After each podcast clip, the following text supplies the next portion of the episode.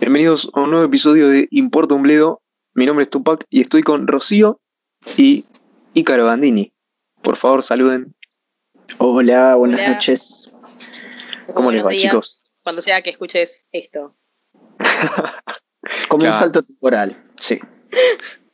Tal vez lo escuchen de acá cuando ya no estemos en pandemia. Sí. Y nosotros mismos lo vamos a estar escuchando en el futuro. O sea, nos podemos saludar a nosotros mismos. A nuestro yo Man, del ¿qué te- futuro. ¿Qué te, qué te querrías blown. decir?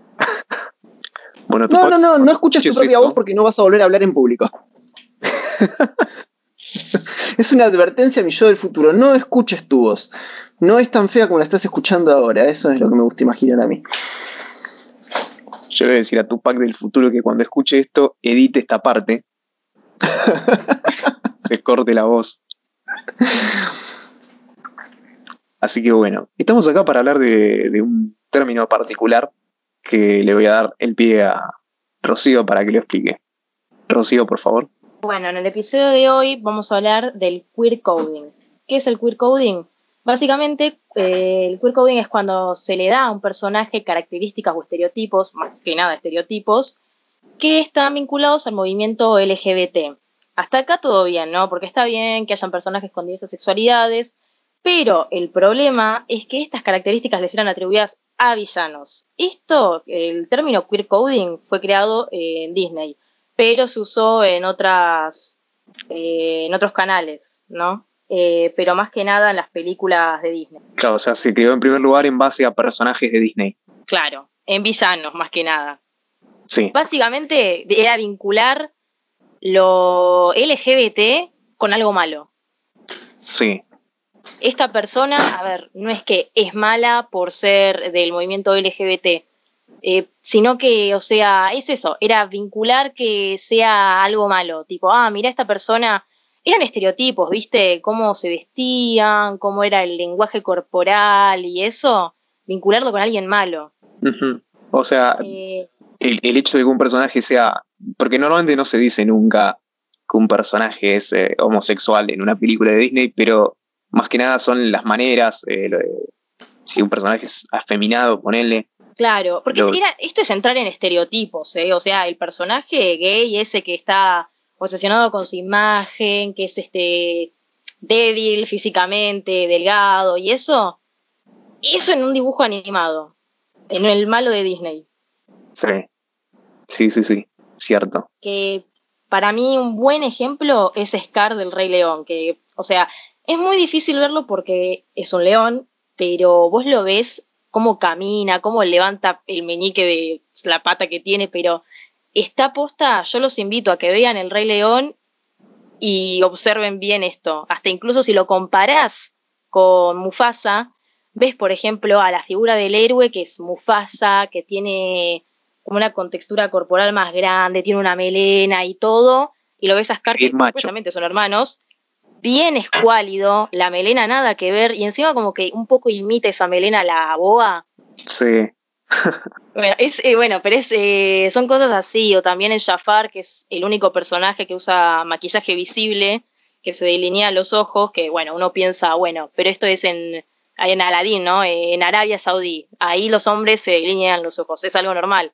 Pero es el Sí. único varón que tiene los ojos maquillados, ¿eh? Cierto. Eh, y así en muchos personajes. Sí, sí, sí. Se me, se me vienen a la mente un montón de personajes de Cartoon Network también. Eh, el, Bueno. el malo, el diablo de, de la vaca y el pollito. Sí. Sí, también, también. Y hasta medio se dragueaba. Claro, sí, era re drag el chabón.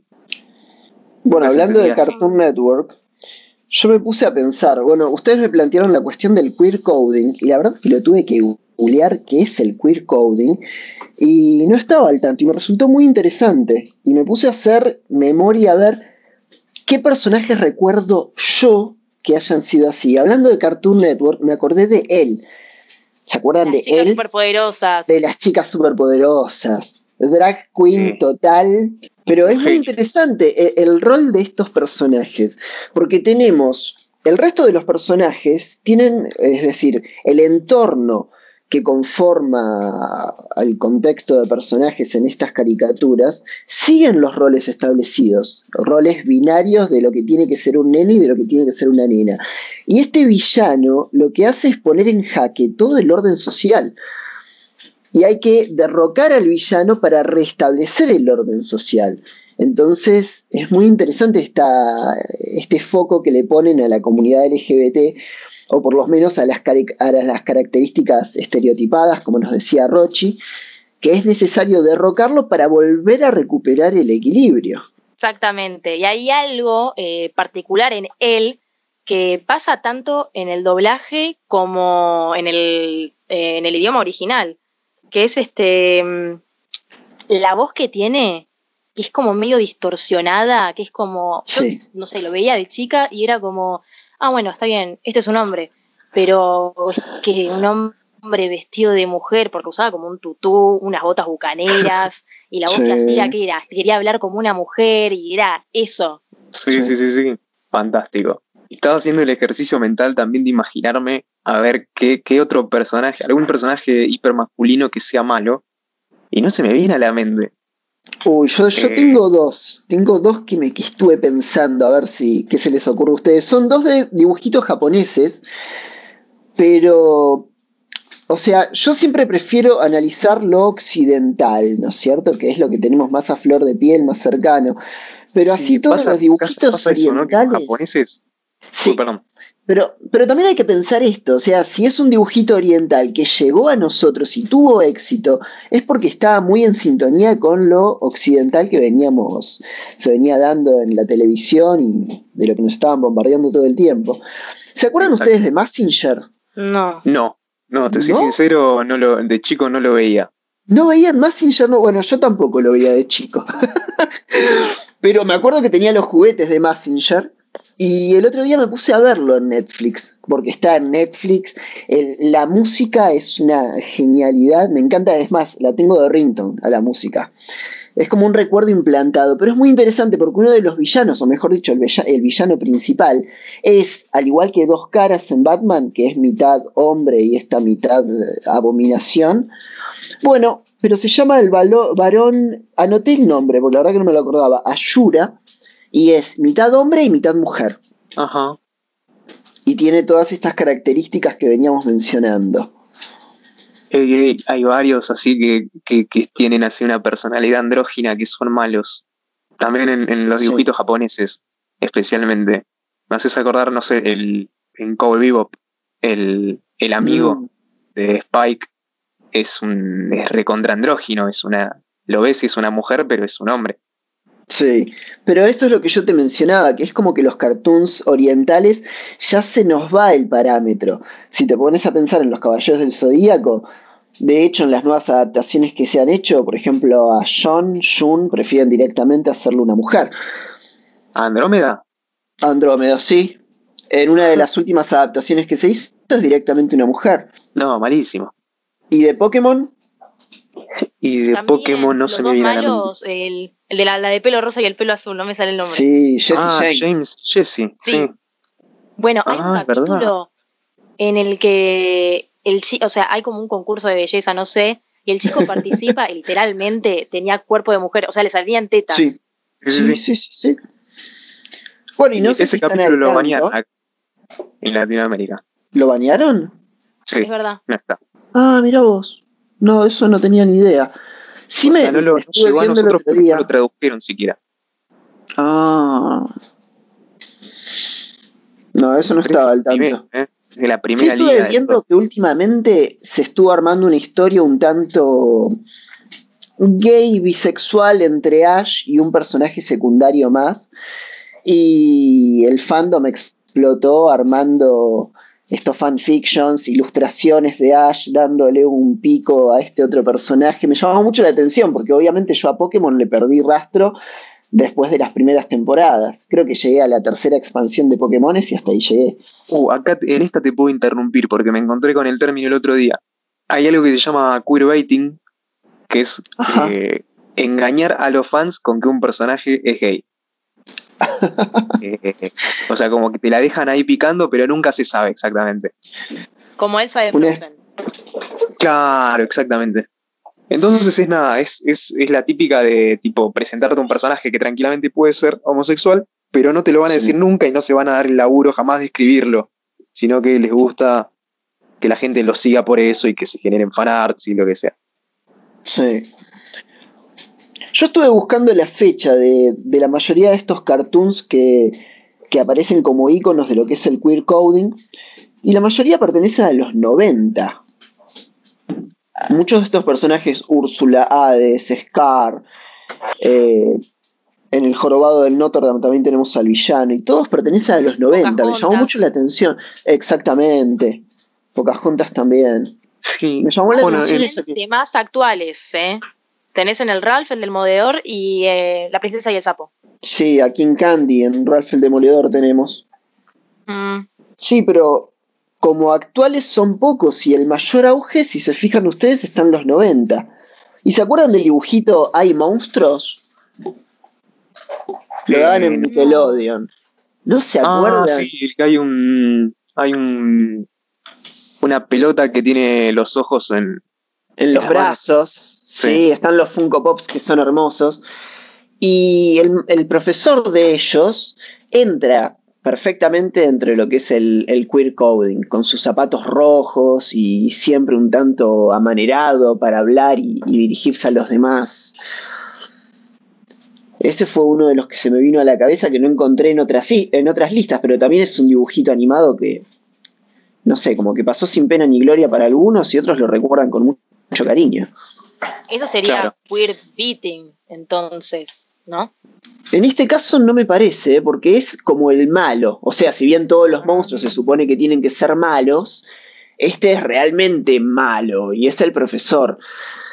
De hecho, los monstruos protagonistas se caracterizan por ser un poco más amistosos con los humanos de- y hasta llegan a tener un vínculo de amistad con uno o dos humanos. Y este profesor es el que les mete miedo a los protagonistas, es el que los tiene en jaque siempre, los está asustando, con que los va a desaprobar y demás. Si no me equivoco, era el director del colegio. Pero yo lo tengo así como muy patente dando clases. Mm. ¿Sabes algo que me parece tal vez eh, más ofensivo que, que el queer coding? Es cuando a los, a los malos los hacen, de repente los hacen abiertamente eh, gays, pero para, um, o sea, para, para burlarse directamente. Sí, es alarmante la cantidad de, de- de personajes que, que entran en esto. Sí, no. Sí, tal cual. Encima, hay una, hay una característica también que es este la vestimenta, en cómo se visten. Que un, para mí un buen ejemplo es el de Pocahontas. Con todos los No brillitos y el glamour. No, sí, hay una escena que está como que en la que él se imagina fa, dominando todo, colonizando todo, que baja con todo un traje dorado así, pero en el, con el traje que siempre lleva puesto es todo color rosa, magenta y bien tapado, o sea, se pone la camisa, la capa, las botas, el sombrero, otra capa, todas cosas así, el mismo tono así rosita, porque el rosa es de las nenas, mientras que el otro, el héroe, no me acuerdo cómo se llamaba, John algo, está vestido de azul y así nomás, ¿viste? Porque a los hombres, de verdad, el macho pecho peludo, no le importa lo que lleva puesto, se pone lo primero que encuentra y va al campo de batalla a pelear. Claro. es verdad. Pero pasa también, bueno, en el jorobado de Notre Dame también, están Sí. todos súper tapados, en Hércules también, que tenés a Hades que mm, tiene una túnica así larguísima que mucho no puede distinguir si tiene músculos o si es flaco. Está tapado, mientras que Hércules o Zeus son re musculosos y te lo hacen ver, lo muestran. Claro, pero son rasgos típicos de la mujer en la representación visual, adjudicados en este caso a un personaje masculino.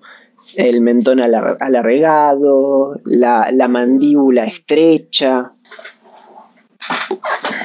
Son muchos los elementos que suman para la, la representación. Y nuevamente siempre volviendo a esto de, de hay que vencerlo para, para restablecer el orden social. Claro. Sí. Me quedé. eh, ¿Y hay alguna, alguna mujer que entre en, en- en esto de queer coding? O sea, que, no sé, que sea muy machona y que sea mala. Machona no, la, la única que entra es Úrsula, que es la que está inspirada en Divine. La única. Después las otras son femeninas, por ejemplo tenés Maléfica, la madrastra de la Cenicienta, la villana de Blancanieves. No, no, o sea, creo que las, eso es lo que me sorprende, que en las mujeres... Ahí ya pasa por otra cosa, son feas. La mujer mala es fea. Es, ahí ya nos estamos yendo de tema, pero eh, eso también es para verlo. Sobre todo, no sé si vieron las películas de Barbie, donde además de feos, son narigones los malos. Podés medir el nivel de maldad de los personajes solamente por el tamaño de la nariz.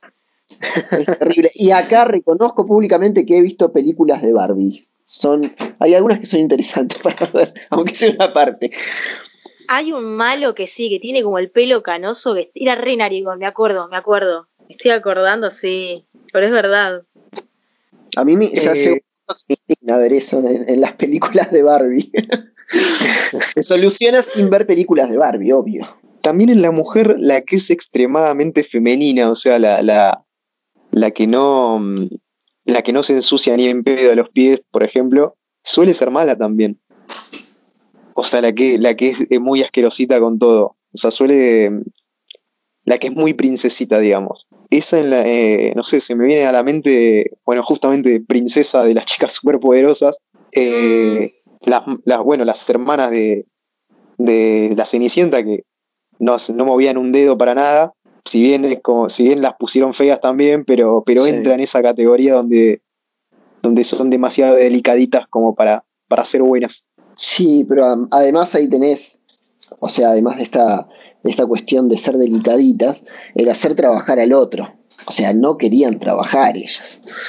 Creo que por ahí también pasa esa maldad. Sí, sí, sí.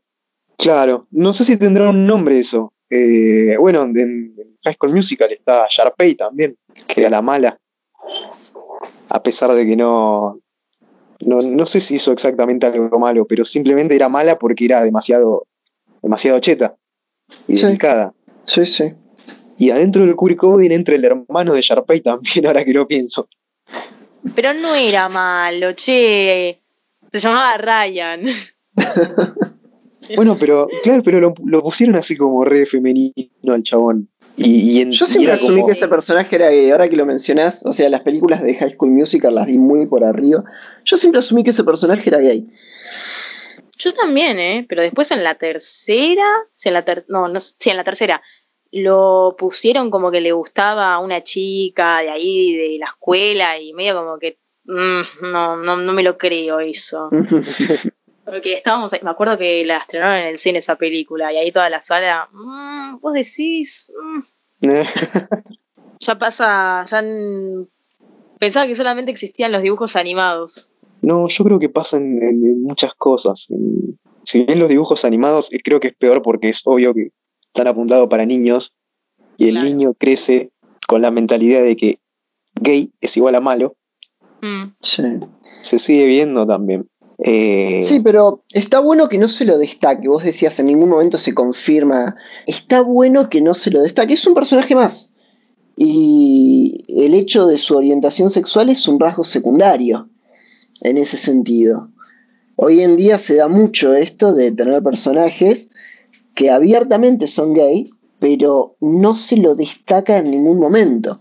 El otro día me Claro. llamó mucho la atención ver un artículo de, creo que era de VIX, esta, esta página que hace publicaciones sobre la cultura pop, y hablaban, justamente destacaban los personajes homosexuales que no disti- distinguiste en Toy Story 4. Y uno de los comentarios decía, a ver, no los distinguimos porque no nos importa. si, si son eh, homosexuales, bisexuales, transexuales, o sea, no lo notamos porque se está naturalizando y no es necesario que ustedes lo estén destacando. Y de hecho, googleando sobre este tema, me encontré con muchos personajes LGBT que sus creadores, en, en entrevistas y demás, les hacían justamente estas preguntas: ¿es o no es? ¿Viste? Me hizo acordar el título de esta película que la tradujeron Eso se hace acá en Latinoamérica, no me acuerdo qué película era, pero ese era el título. Y los fans están con esta cuestión: ¿es o no es? ¿Es o se hace? Y necesitan saberlo, algunos necesitan confirmarlo. Y hay veces que lo- los mismos creadores se niegan a hablar sobre eso. O sea, simplemente está ahí el personaje. ¿Qué te importa lo que hace con su vida privada? Claro. Claro. Eso, eso, eso a mí me gusta muchísimo. Como Está que, bueno. no, ¿qué, qué, qué importa? Ya está. O sea, ¿es necesario saberlo? Si esa persona es, así, tiene estas ideas, se comporta de tal manera, ¿qué te importa saber si le gusta esto o lo otro? Claro. Lo que pasa es que cuando lo incorporan con un personaje secundario, es como algo, ah, está ahí, pasó de golpe, pasó de fondo, no lo notaste. Hay muchos dibujitos contemporáneos que pasa esto de tener personajes secundarios que son LGBT y ¡pap! pasó por ahí por el fondo con su pareja, nadie lo notó. Por ahí alguien muy observador se dio cuenta y poco a poco son más los que se animan a ir metiendo estos personajes entre los protagonistas. Bueno, ahora que lo mencionás, hay, hay un programa en Nickelodeon que es de ahora, que se llama The Loud House, Sí. que es sobre un niño con como 10 hermanas más o menos, y el mejor amigo de este niño tiene padres, dos papás, que son homosexuales, y te lo hacen, o sea, quieren que te des cuenta. Sí. Sí, y encima algo que es muy controversial, no tanto para nosotros, sino que uno de estos dos padres es afroamericano también. También, O sea, Ah, para nosotros pasa como, ah, mirá, son pareja y vamos a notar si nues- nuestra sociedad va a destacar el hecho de que son homosexuales. Pero para la sociedad norteamericana y con todos los hechos que ocurrieron últimamente, que uno sea afroamericano no es poca cosa. No sé si sabían que cuando cambiaron a la, a la gatúbela de los años 60, del Batman de Adam West, él tenía una relación muy cercana. ¿Puede ser que lo hayan mencionado ustedes en alguno de los capítulos de Importa un Bledo? O A ver, con- estoy flasheando no, no sé. cualquiera. no, no A sé. la porque- gatúbela, la gatúbela de la década del 60, la que era pareja con Adam West, en un momento cambiaron a la actriz por una actriz afroamericana y todos estos roces, esta tensión amorosa barra sexual que se daba ahí entre Adam West y Gatúbela la tuvieron que cortar. Porque cómo él iba a tener una relación amorosa con una mujer afroamericana. Escuché eso el otro día en un artículo y me llamó mucho la atención. Entonces, en esta pareja que vos mencionabas de Louding House, que son homosexuales, sumarle a eso que uno es afroamericano, para nosotros es como súper secundario, es el color con el que decidieron pintar al personaje a cada uno y ya está. Pero para la sociedad norteamericana tiene un peso distinto eso.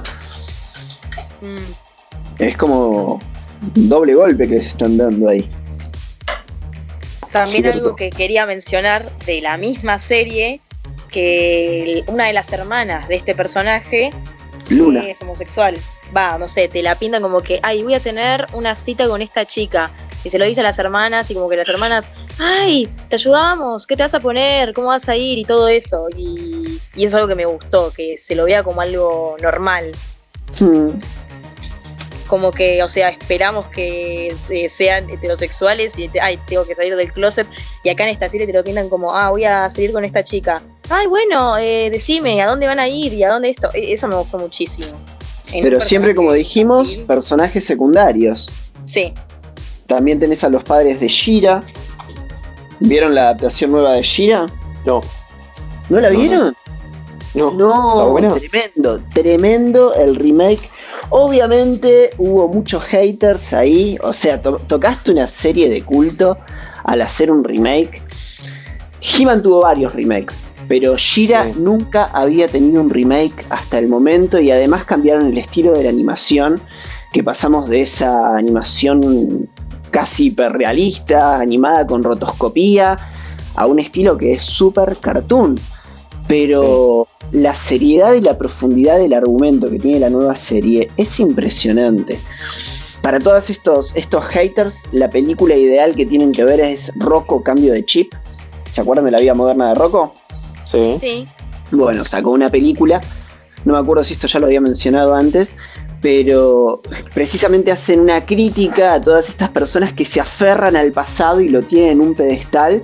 Y a mí me pasa hablar con amigos de mi edad que dejaron de ver dibujitos animados, no sé, cuando cumplieron 20 años, porque era el mandato social y a mí me tenés acá viendo Cartoon Network todavía y la verdad que lo disfruto un montón. Y bueno, estas personas critican mucho a la nueva Shira, pero un solo capítulo de esta gira ya la saca de una patada a la anterior en cuanto a la profundidad y la complejidad del argumento, la historia.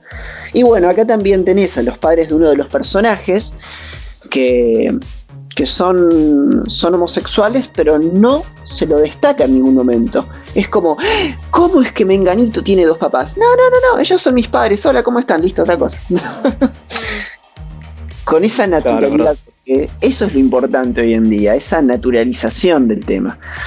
Claro. Sí, en otro momento lo hubieran destacado un montón, ¿cierto? Sí, sí, es más, hubiera sido el título del capítulo. Claro, hubiera dedicado un capítulo para mostrar que un que fulanito le gustan los hombres o fulanita le gustan las chicas. Sí. Es cierto, cierto. También tenés personajes secundarios, como mencionabas vos, eh, Ro de, de, Louding, House, Clarence, donde también son los padres del, del, amigo, de Jeff, un personaje también secundario, y los padres todavía, las madres en este caso, completamente secundarias, que si uno no presta atención no te das cuenta que son dos mujeres. Claro. En ese sentido creo que está medio oculto, ¿no? Porque eh, es como que, que son trans en realidad, ¿o no? ¿O flasheo? Y dentro de esta cuestión de los estereotipos, responde una responden ambos personajes al estereotipo de la lesbiana machona y la lesbiana más afeminada. Una que siempre es delgadita, flaquita, siempre viste vestidos, y la otra más grandota, cara cuadrada, igual a la del hijo. Asumimos quizás que es la madre biológica de él. Y siempre vestida como un hombre. Pero cuando prestas atención, tiene pechos. Claro. Esto lo habíamos hablado aquella vez que habíamos estado hablando también sobre, sobre esta cuestión de los dibujitos animados y los dibujitos para adultos. Pero bueno, volviendo al tema de Shira, si ven la serie, ¿les arruino el final o no les arruino el final? Eh, aviso de spoiler, a mí no me importa, pero para el que Alerta de spoilers. Sí. sí, lo digo ahora y, después pueden seguir escuchando. Ya, ahí. Shira es lesbiana. Pero... ¿Quiere pensar en los niños? y se enamora de la villana, que era su mejor amiga. Y siempre hubo una tensión sexual ahí. Entonces acá tenemos ya a protagonistas LGBT. Que de a poquito, de a poquito van centrando, van metiéndose en el centro del escenario y ocupando el foco. Y están dejando de ser ya personajes secundarios. Pero siempre con esta cuestión de. Eh, mirá, sí, es gay. Ah, sí, listo, otra cosa. Sin destacarlo. Eso para mí es a lo que hay que apuntar. Ya como eh, naturalizarlo, así como lo dijiste vos, eh, es donde está la clave. Yo siempre quise saber de, Steven Universe, porque tengo entendido que es una gran serie que encontró mucha representación en la comunidad LGBT. ¿Por qué, ¿Por qué es así? ¿Qué es lo que tiene de particular? Rocío, ¿le contás vos? Eh, y yo la serie como que no la vi eh, así como bien al pie de la letra, más o menos a la enganchaba cuando lo pasaban en la tele, pero es como que son gemas y hay, no sé, no sé cómo explicarlo, como que se fusionan dos, que son mujeres, para transformarse en una y, es medio raro, no, sé, no sé si lo sabés vos, Pícaro. Explícalo vos, no, no, no, A mí, o sea, me súper atrapó la serie, lo que pasa es que también tiene muchos capítulos que son relleno, a mi pareja le encanta, entonces los capítulos, se va salteando, se va viendo los capítulos que son rellenos, los ve ella sola y después me avisa, no, no, mira que este está bueno y así nos vimos toda la serie.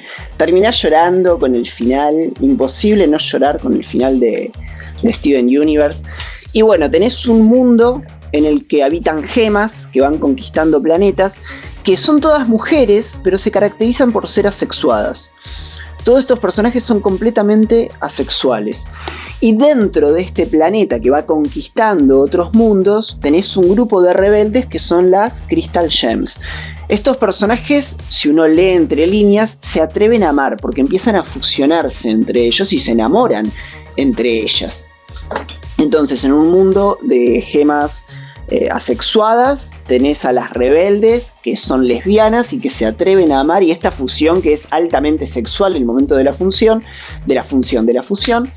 y llegan a la Tierra, uno de los planetas que era el siguiente punto a conquistar, y luchan para defender la Tierra. Acá se da que dentro de las Crystal Gems, grupo que como dije abiertamente de mujeres lesbianas, tenés una de las mujeres que se enamora de un hombre encima humano, con el que tiene un hijo que es Steven, pero obviamente las, gemas no pueden tener hijos, o mejor dicho, su gema no tiene la capacidad de reproducirse, por lo, por lo, tanto, al momento en que nace Steven, la madre, Rose, deja de existir y su gema pasa a ocupar eh, el estómago, la barriga de Steven que por eso siempre tiene la remerita que se le ve la gema.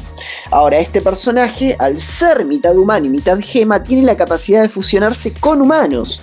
Y se fusiona en uno de los capítulos con su mejor amiga.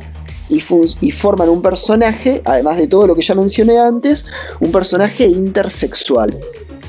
O sea, el personaje no se identifica ni como hombre ni como mujer. Y de hecho tengo entendido que hay un spot publicitario en, lo que, en el que muestra su página, no me acuerdo si de Instagram o de Facebook, no creo porque ya no está de moda. Y dice que es intersexual y no binario. Entonces es muy interesante la representación que tiene la cultura LGBT en, un cartoon como Steven Universe.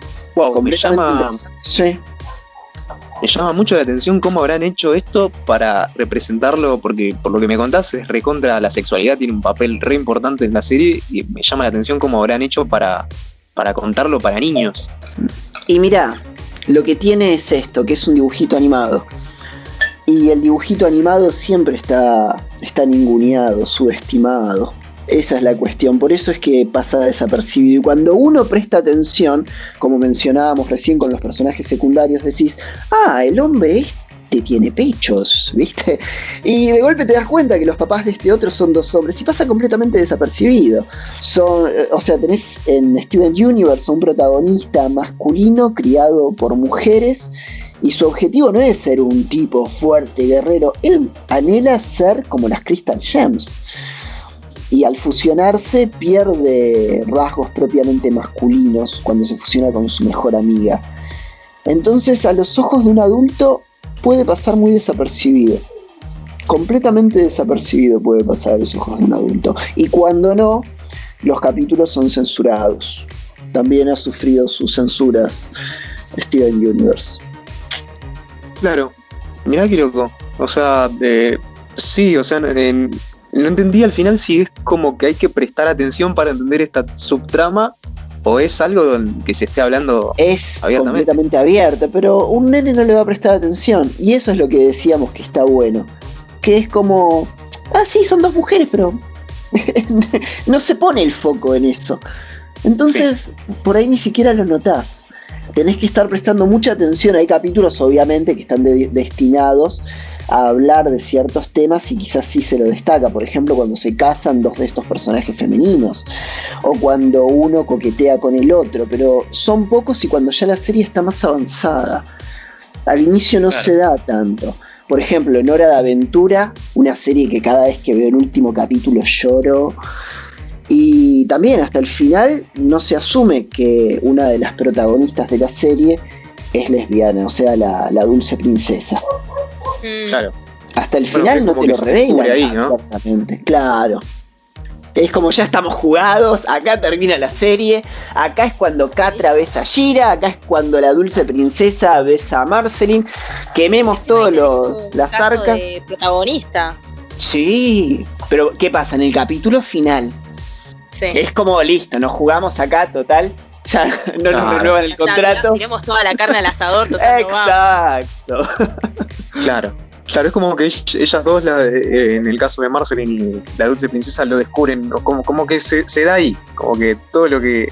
Hay muchos indicios antes, ¿eh? Hay muchos Sí, sí, sí, hay un montón de indicios. de hecho, hasta el final no te concretan nada. Claro. esa es la cuestión. Todavía ahí creo que se puede notar un miedo a poner a los protagonistas en esa situación. Porque una cosa es que pongas un personaje secundario que si disgusta hasta se puede censurar la escena sin que el capítulo pierda continuidad. O hasta le podés poner un bigote, que de hecho se ha hecho creo en Steven Universe, no me acuerdo en qué país, cuando estos dos personajes femeninos que forman a una de las protagonistas que está constantemente fusionada, que es Garnet, a nosotros se nos la presenta como Garnet, pero está conformada por dos personajes femeninos, Rubí y Zafiro, que también responden a, una construcción patriarcal de lo que debe ser una lesbiana. Pero bien, lo importante es que ahora se lo visualiza. Después, después discutiremos cómo se lo visualiza. La cuestión es que es un, es, un personaje que se ha censurado, se le ha puesto bigote, no me acuerdo en qué país, y es como, bueno, ahora es un nene, listo, punto. Total, era, era una lesbiana machona, ahora es una lesbiana machona con bigote, listo, es un nene. Claro. Listo, y tenés una censura. Pero, ¿qué pasa si le pones al, protagonista? Pero también era un personaje secundario. Si en cambio se lo pones estos, estas características a un protagonista, terminarías censurando un capítulo entero. Es más, hasta la escena del beso en Hora de Aventura la podrían censurar si quieren. Claro. La escena del beso en Shira ya no, porque pierde la continuidad del capítulo. Pero no me sorprendería que en algún en uno que otro país lo hayan hecho. Y sin embargo, el capítulo no pierde la continuidad. Entonces es, muy cuidado esta cuestión de cómo lo vamos a mostrar y en quién lo vamos a reflejar. Si ustedes prestan atención, siempre se introducen estos elementos en cuestiones que pueden ser recortadas. No tanto así como en Steven Universe, porque toda la serie está construida sobre una identidad LGBT. No así otras series que vos decís, bueno, corto acá, corto acá, listo, heteronormativa. Claro. Zarpado. Zarpado. Bueno, empezamos hablando de Curry Coding, pero terminamos en un punto que, en donde vemos que evidentemente ya cambió, el Curry Coding quedó totalmente viejo y los niños que, en ese momento fueron los principales, el principal target del queer coding crecieron para ser personas totalmente aceptadoras de esto, así que no funcionó un carajo el queer coding. Yo calculo que la creadora de Steven Universe había, habrá crecido con Disney también, sí. o, o los dibujitos de los 90 viendo esas cosas. Sí, sí. Así que bueno. Igual, nosotros crecimos con una cultura más allá del queer coding, de la aceptación de lo distinto. Muchos de estos cartoons de los 80 hacen mucho hincapié en aceptar al distinto y en ver las fortalezas del raro. Entonces el queer coding creo que se vio aplacado, aplastado por una, una idea mucho más fuerte todavía. O sea, ejemplo más claro es los X-Men, pero los X-Men tenían una idea que venían arrastrando muchos otros cartoons para cuando llegaron a ser cartoons propiamente dicho los X-Men, porque si bien es anterior esta idea con la cuestión de los cómics, los, los cómics no eran tan populares como lo son hoy en día. Éramos pocos los que leíamos cómics y después te encontrabas con el cartoon. La mayoría veíamos el cartoon y eso nos llevaba después a comprar un cómic que quizás no leíamos pero esta idea de aceptar al que es distinto o el que es distinto tiene el poder, creo que prevaleció por sobre la del queer coding, en todo caso. Bien, bien, estamos, está, estamos en buen camino entonces, como, como humanidad. Ponele. No falta, pero de a poco vamos avanzando. Sí, sí. Yo creo que en un par de años vamos a estar mucho más abiertos. Sí. Yo lo que sí me espero en los próximos años es mucho más eh, empuje por el lado del racismo también. Que yo también. Que, bueno, que uno tal vez pensaba creciendo en los 90. Eh, a mí nunca me llamó la atención un personaje negro, pero ahora se le está dando recontra importancia. ¿Saben que estuve mirando yo el otro día? El príncipe del rap. Me vi ah, las primeras jamás lo había visto. ¿Sabes que jamás lo había visto? Y me llamó mucho la atención que los protagonistas no coquetean con mujeres blancas. ¿No prestaste atención a eso? No coquetean eh. con mujeres blancas. Creo que si lo habrán hecho fue en uno o dos capítulos, pero ya de las temporadas más avanzadas. En las primeras Dentro del colegio eran todos blanquitos menos, eh, ¿cómo se llaman los dos protagonistas? Bueno, Will Smith y Carlton. Menos ellos dos. Y cuando querían coquetear con, con, una chica, o casualidad, aparecía ahí una afroamericana que no habíamos visto nunca entre el reparto de actores secundarios, pero ahora estaban ahí a su disposición. Y dejemos de lado las actitudes machistas de gritarles cosas a, a las mujeres que tienen los dos personajes. Sí, sí, sí, sí. Eso, esto es para dejarlo para otro episodio, junto con otra idea que se me, que se me ocurrió. El, racismo en los cartoons. Sí, hay que hablarlo. Estaría bueno, ¿eh? Estaría bueno armar algo sobre eso. Sí. Y también eh, otra cosa que se me ocurrió cuando hablábamos. Eh, ay, no, bueno, se me fue, se me fue totalmente. bueno, ¿y cuál, cuál creen ustedes que sería el siguiente paso en toda esta construcción de la cultura LGBT más en los dibujitos animados. O sea, el paso inmediato sería ponerlos en el foco. Sí, ponerlos en el foco. Sí, sí, sí, protagonistas, que se note, que se visibilice y que esté naturalizado, como, ah, mirá, tiene esta pareja. Bueno, sigamos, dale. Y así, para mí que ese es el foco. Pero si ustedes prestan atención dentro de toda esta construcción, eh, trans, gay, bi que se hace en los medios, es una construcción muy machista, muy patriarcal, en el sentido de cómo tiene que ser un, gay, cómo tiene que ser una lesbiana, por ejemplo. Sigue siendo una construcción. Es en estereotipos ya, y, eso es donde, y eso es lo que hacía el queer coding. Agarraba los estereotipos y. Pero todavía, todavía están vigentes.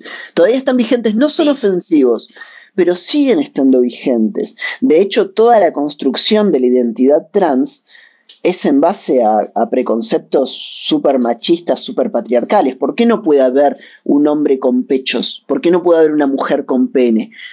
Entonces esto hace que toda, toda esta comunidad, la comunidad trans, se someta a un montón de intervenciones quirúrgicas que muchas veces ponen en riesgo su vida para responder a una normativa altamente machista y patriarcal.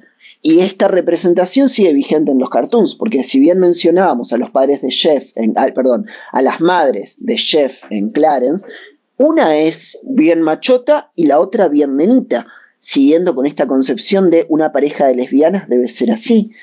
Y lo mismo ocurre con otros cartoons. Por ejemplo, en. Ya, ni siquiera en los cartoons, en series, el personaje gay que está eh, obsesionado con su imagen, que es delgado, que se viste mejor que todas las mujeres y que sabe de la moda. Ese es un personaje que pone en todas las series como para decir, ah, mira lo eh, que, abierto que soy, mira cómo meto a un personaje LGBT, soy re mm, inclusivo.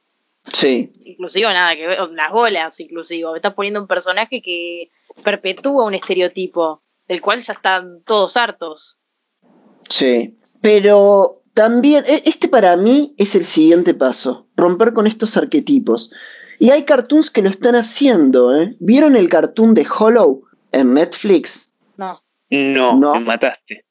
Un cartoon muy interesante, muy interesante, que acá sí no voy a decir nada sobre el final, pero el protagonista es muy masculino, tiene todos rasgos masculinos, pero es gay.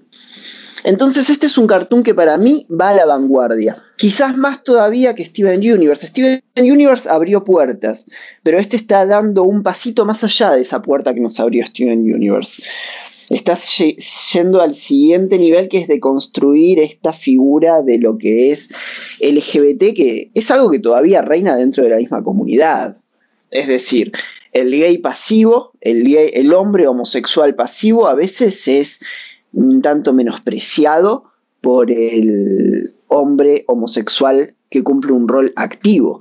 De hecho, yo he tenido amigos gays que se ofenden mucho si llegas a mencionar que él es pasivo.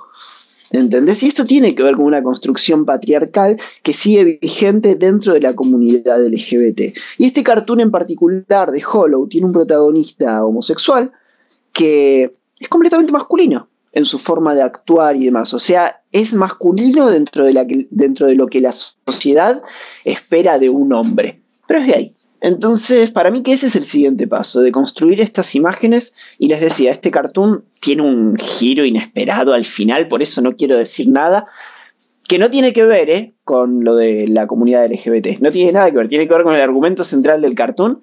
Pero es interesante destacarlo esto. La verdad que sí. Sí, sí, sí. Y es cierto que, vamos ahí, o sea, eh, de a poquito. O sea, cada nueva representación que se vea es suma puntos. Así es. Así que bueno, chicos, eh, creo que creo que logramos hacer una, un desgrane de todo lo que es el queer coding, lo que las consecuencias del queer coding y nos dimos el gusto también de hablar de, más representaciones. Yo me saqué la duda con lo de Steven Universe. ¿Hay algo que les quedó por agregar? No, por mi Yo creo que no. ¿eh? No. Sí estaría muy bueno que otro día hablemos de la cuestión racismo en Cartoons o que vayamos analizando así distintos aspectos. Pero con la cuestión del tema de hoy yo estoy satisfecho. Me gustaría saber quizás qué opinan ustedes de la censura en estos cartoons. ¿En cuál? ¿El, el, de racismo? No, volviendo para ya cerrar con el tema del queer coding. ¿Censura sí o censura no? No. O sea que no se censure el queer coding. Es lo que dice Rocía. O sea, yo entendí que se censuren, por ejemplo, las escenas de Steven Universe o de No, no, no, no, Volviendo al queer coding. Censura sí o censura. No, ahí, ahí toquemos un tema delicado. La pregunta de, de Mirta, Mirta Legrand. Claro, o sea, si un. Dígame, Rocío, a ver, a ver, la pregunta, le hago la pregunta. Sobre el queer coding, ¿censura sí o censura no? ¿Lo censura usted al queer coding? Mm, yo considero que todo lo que consumí a lo largo de mi vida me hizo quien soy ahora y ahora soy una persona open-minded que estoy a favor del movimiento LGBT, así que no. No lo censuras. No, la verdad es que concuerdo, concuerdo con vos, concuerdo con vos, yo no lo censuraría. O sea, es una manifestación cultural de un momento específico y hay que interpretarlo de esa manera. Después, cuando hablemos del tema del racismo, podríamos hablar de, que se censuró, ¿qué, ¿qué, fue? ¿Ayer o hoy? ¿Casablanca? No, lo que el viento se llevó. Ah, lo que el viento se llevó, lo sacaron de HBO más, ¿puede ser? Sí, bueno, que justamente nosotros le sacamos el nombre ahí, esa famosa frase de Clark Gable. eh, Sí, no, vi que lo censuraron, no me, no me parece que se tenga que censurar. Eh, para mí tiene que, tiene que estar y tiene que estar con una aclaración al principio, si es que se quiere. Para decir, sea, no, esto fue tenemos una que modificar el producto, no hay que modificar el producto, hay que enseñarle a la gente a tener una lectura crítica de, mirá, en esta época eran racistas, la cantidad de cartoons que hay de, esa época son racistas. Y lo mismo pasa con respecto al queer coding. Para mí es algo que no hay que censurar, que sí hay que exponer y visibilizar, así como estamos visibilizando la cultura LGBT. Y de hecho, el, que tenga un nombre, queer coding, ya es una manera de señalarlo, marcarlo, demarcarlo, delimitarlo y decir, esto estaba mal, esto se hacía en esta época y esto estaba mal pero no llegar al punto de censurarlo, sí formar una lectura crítica. Eso es, ese es el punto clave. Totalmente, totalmente. O sea, eh, por eso el, precedente este me, dio... Miedito. Me da cosa. O sea, no, no quiero que, esto se, sea tomado como la normativa. Entiendo igual, dijo HBO, que no va a ser para siempre, lo están censurando ahora por este momento tan delicado que está en Estados Unidos, eh, y que después se va a volver a subir con, eh, con las aclaraciones pertinentes. Pero Esperemos que sean aclaraciones y no censura, porque al, con el pasar del tiempo vamos a terminar viendo películas censuradas y de hecho nos pasa y decimos, ah, sí, esta película era así y eh, vivimos una especie de 1984 donde nos están modificando el pasado constantemente y lo tomamos como algo natural. Claro. Sí. No, no, para mí no hay que censurar nada ni a nadie. O sea, esto pasó porque pensábamos así y esto era la normativa, pero nada, aprendimos que estaba mal. Pero pasó y listo. Yo el otro día tuve esta discusión, estaba hablando sobre cómo va a ser el humor eh, dentro de acá 20 años. Y para mí, lo que nosotros hoy estamos medio... Hoy, hoy ya en día no nos dan risa, qué sé yo, los chistes de homofóbicos o, racistas o, que se meten, o sea, ya no, ya no dan risa, o sea, yo lo escucho y no, no, me produce nada, pero para mí la, la siguiente generación va a volver a eso, al nosotros ya ser grandes y, y tener nuestra cultura en base a lo que nosotros pensábamos que hoy estaba bien. Y la generación que viene va a decir, no, luego hay que romper con lo que hicieron nuestros viejos. ¿Qué, ¿Cómo es esto? No, no se podían reír de nada. Sí, con la diferencia de que van a poner un negro riéndose de negros, un homosexual riéndose de homosexuales, y de hecho el príncipe del rap, volviendo a ese tema que me contaste que lo estabas viendo vos también, es un pie excelente para hacer humor racista. Ah, no, pero el chiste lo hizo un negro, riéndose de otro negro, entonces no es racista. Y yo que soy blanco me puedo reír de eso. Yo, blanco privilegiado, me río, pero está todo bien porque es un negro riéndose de un negro. Y lo mismo va a pasar con esto, vamos a tener homosexuales riéndose de homosexuales. ¿Por qué es tan común que en el stand-up un judío haga chistes sobre judíos? Y yo me puedo reír sin ser antisemita. Porque lo dijo un judío. Está bien, está bien si lo dijo un judío. Apelan al, al, odio interno que cada uno tiene. Exacto. Sí. Bueno, dejamos un montón de temas para, para nuevos episodios entonces. Tal cual. Buenísimo. Eh, ¿Les parece si nos vamos despidiendo? Dale. Dale. Bueno, esto fue Importum Bledo, acá Tupac con... Arroba Rocío Frey. Arroba Ícaro Gandini. Y esto fue todo por hoy. Escríbanos si, si nos proponen un tema, a ver si lo abordamos. Y escríbanos por lo que se nos, por lo que se les ocurra, básicamente. Abrazo a todos.